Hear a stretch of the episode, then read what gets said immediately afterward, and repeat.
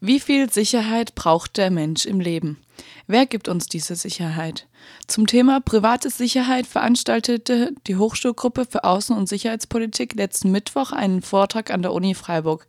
Die Hochschulgruppe agiert unter dem Dachverband Bundesverband Sicherheitspolitik. In der Innen- und Außenpolitik ist erkennbar, dass immer mehr private Firmen angeheuert werden, die die Sicherheit gewährleisten sollen. Das kann Sicherheitsberatung von Firmen oder Privatpersonen sein. Manchmal werden die Firmen so groß, dass sie transnational ausgebaut werden. Aber auch im Inland finden private Sicherheitskräfte immer mehr Arbeit, gerade auf Großevents. So viel ist klar. Der private Sicherheitssektor hat in den letzten Jahren eine extreme Nachfrage erfahren. Woran das liegt, das haben die zwei Referenten erörtert. Einmal Helge Staff von der TU Kaiserslautern und Jan St. Pierre aus Berlin. Die Hauptfrage der Veranstaltung war, ob die Privatisierung von Sicherheit die Ausbildung des staatlichen Gewaltmonopols zur Folge hat. Staff arbeitet als Doktorand am Lehrstuhl für politische Ökonomie an der Technischen Universität Kaiserslautern und dort konzentriert er sich auf das Thema der Politik der inneren Sicherheit. Grundsätzlich haben wir schlechte Daten äh, im Feld der privaten Sicherheit und das gilt insbesondere, wenn Sie aus einem Land rausgehen und zwischen verschiedenen Staaten vergleichen wollen. Das liegt daran, dass wir uns äh, nicht einigen können, was eigentlich die private Sicherheitsindustrie ist wer überhaupt dazu zählt. Also zählt zum Beispiel der Detektiv dazu, zählt zum Beispiel derjenige dazu, der Schlösser einbaut oder Überwachungsanlagen einbaut. Das ist nicht ganz klar und deshalb gibt es immer unterschiedliche Zahlen. Ähm, sehen wir auch noch gleich. Grundsätzlich können wir aber sagen, oder es wird angenommen, es gibt Berichte, dass wir circa ein Wachstum von 7,4 Prozent in der Branche haben, global, und einen Umsatz von vielleicht in etwa 244 Milliarden US-Dollar. Das klingt zunächst viel, wenn man sich überlegt, dass Daimler einen Umsatz hat von über 150 Milliarden Euro im Jahr 2015. Oder auch Aldi Süd hat mit 45 Milliarden Euro Umsatz in einem Jahr, also deutlich mehr Umsatz als die private Sicherheitsbranche. Der private Sicherheitssektor ist schon groß, aber nicht mit der Automobilbranche oder Aldi Süd zu vergleichen. So die Fakten rein wirtschaftlich gesehen. Was für eine Bedeutung der private Sicherheitsbereich im politischen Sinne hat, das ist eine ganz andere Frage. Dabei gibt es viele Firmen, die groß sind und den Markt beherrschen. Wir haben immer mehr einige sehr große Firmen, ähm, die den Markt ähm, beherrschen, transnationale Firmen. Global ist das vor allen Dingen G4S mit 675.000 Mitarbeitern und sind in 125 Staaten vertreten. Zweite Player da ist Securitas, das ist auch Haupt, ähm, die Hauptfirma auf dem deutschen Markt, 300.000 Mitarbeiter in 51 Staaten. Die haben, wenn Sie sich wundern, warum Sie G4S nie in Deutschland sehen, die Securitas hat den Markt oder hat deren Marktanteile vor ein paar Jahren übernommen. Dennoch gestaltet sich der Ausbau des privaten Sicherheitssektors in jedem Land anders. Aber dass wir insgesamt Wachstum haben, bedeutet nicht, dass in jedem Land und auch in relativ homogenen Staaten der EU die private Sicherheitsindustrie wirklich gleich aussieht. Ich habe Ihnen hier mal mitgebracht, das ist nur schwer zu sehen, ähm, aber alles, was weiß und blau ist, äh, bei den jeweiligen Ländern, sind äh, Zahlen das ist die Anzahl des privaten Sicherheitspersonals als Prozentsatz an der Gesamtbevölkerung. Und Sie sehen, dass die zwischen den Staaten deutlich variiert. Also zum Beispiel in Ungarn haben wir, haben wir eine ganze Menge privates Sicherheitspersonal, in Italien nur ganz wenig. Und für so homogene Staaten, wie die EU-Staaten jedenfalls im internationalen Vergleich sind, ist das erstmal überraschend festzustellen. Manchmal kommt es sogar so weit, dass es mehr private Sicherheitskräfte gibt als Polizisten. Außerdem ist es so, dass die Regeln, nach denen die privaten Sicherheitskräfte in jedem Land arbeiten, unterschiedlich sind. Es ist also ein Anstieg im privaten Sicherheitssektor zu bemerken. Doch warum ist dies so? Wenn wir uns überlegen, warum wir solch ein Wachstum haben, warum, wir, ähm, warum die private Sicherheitsindustrie so gewachsen ist, dann können wir uns erstmal ähm, ganz dumpf stellen und überlegen, okay, warum wächst überhaupt ein Markt, warum wächst eine Industrie? Und ganz basal gesprochen kommt man da auf die grundlegenden Mechanismen von Angebot und Nachfrage.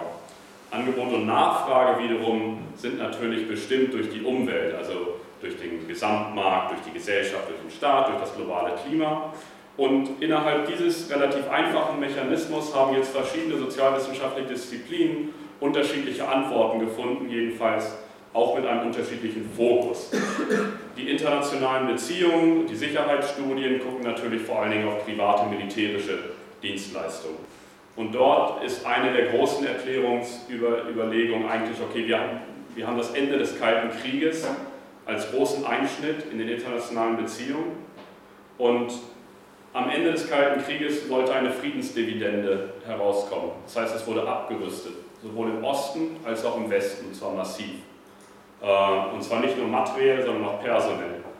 Und dadurch war ein Angebot da, ein großes Angebot an Sicherheitsexperten oder auch an Leuten, die nie was anderes gemacht haben, als professionell Sicherheit zu gewährleisten als Soldaten oder auch als in den östlichen Staaten als Sicherheitsagenten.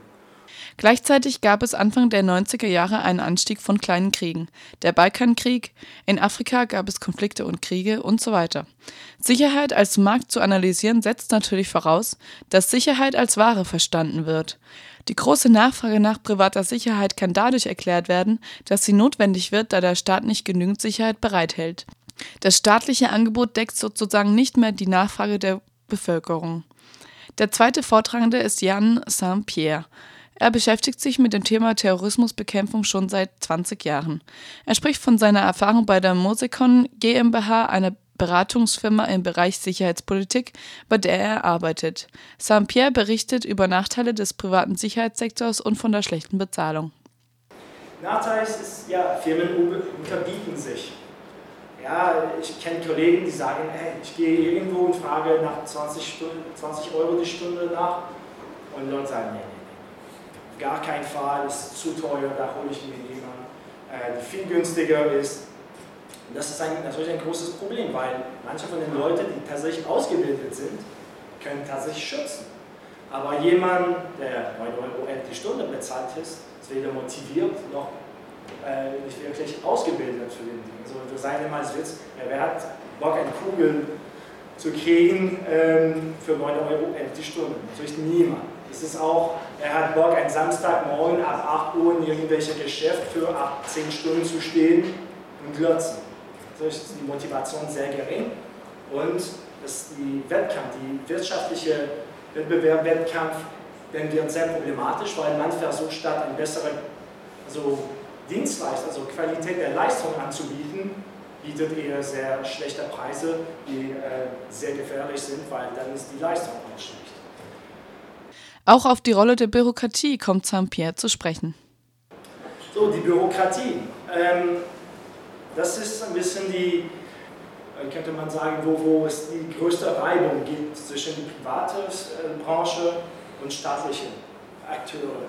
Ähm, weil zum Beispiel, wenn wir mit der Auswärtige Amt, äh, also Personal vom Auswärtiges Amt sprechen, dann die sagen, ja, sie klauen unsere Jobs.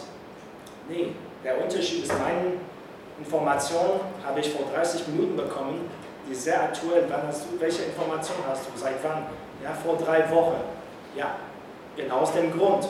Unser Entscheidungsprozess, unsere Kapazität, Einsatz, wir sind viel schneller. Also ich muss kein Formular füllen. Wenn mein Kollege sagt, wir haben irgendwelche Informationen, dann sage ich, gut, so ist es. Innerhalb weniger Minuten, weniger Sekunden. Und das ist auch für uns sehr wichtig, ja, wir machen Geld in dem ganzen Geschäft. Wer mehr über das Thema erfahren möchte, kann auf die Seite des Forums für Sicherheits- und Außenpolitik www.sicherheitspolitik.de. Dort findet ihr auch die Hochschulgruppe in Freiburg.